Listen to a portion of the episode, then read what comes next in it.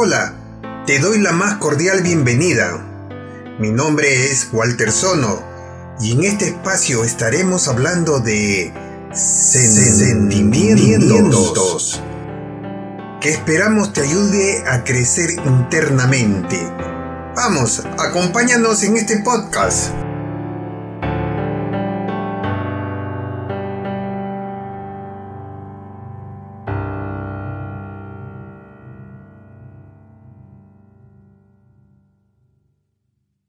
Y hoy estaremos presentando Lo esencial es invisible a los ojos. Lo esencial es invisible a los ojos es una frase del libro El Principito del escritor francés Antoine Saint-Exupéry. Significa que el verdadero valor de las cosas no siempre es evidente. Los ojos pueden engañarnos, no así el corazón.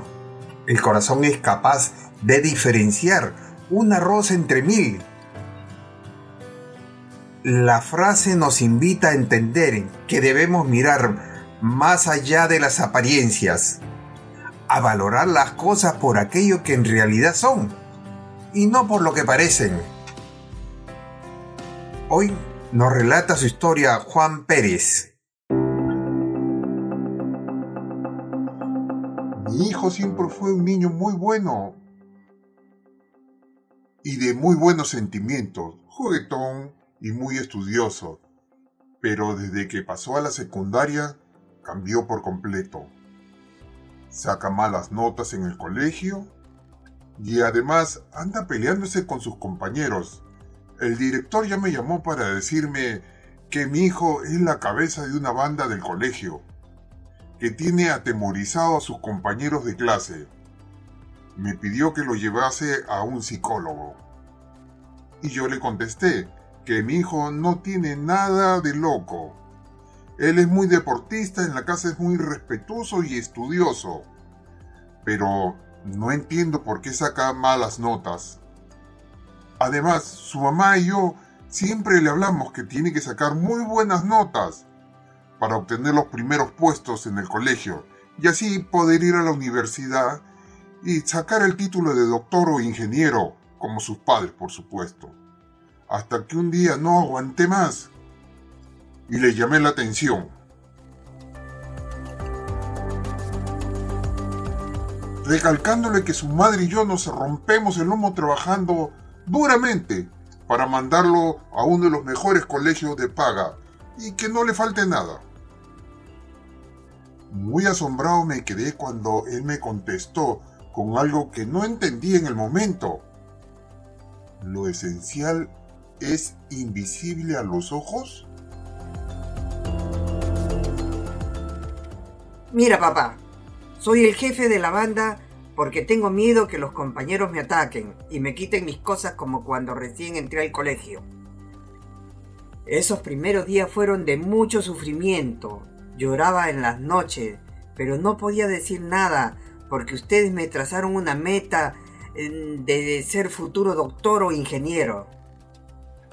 Lo que estudio en casa, cuando llego al colegio, me olvido de todo por tratar de aparentar mucha fuerza delante de mis compañeros.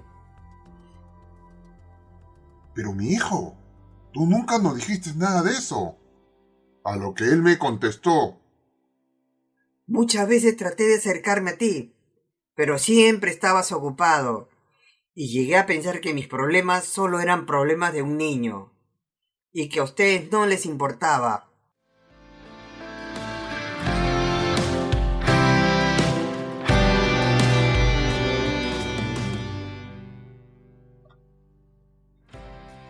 Esta es la reflexión de algunos padres. El problema, a mi parecer, es la falta de comunicación entre padres e hijos. Desde el momento que el joven piensa de que sus padres podrían pensar que sus problemas son problemas de niños, ese joven está sufriendo de ansiedad.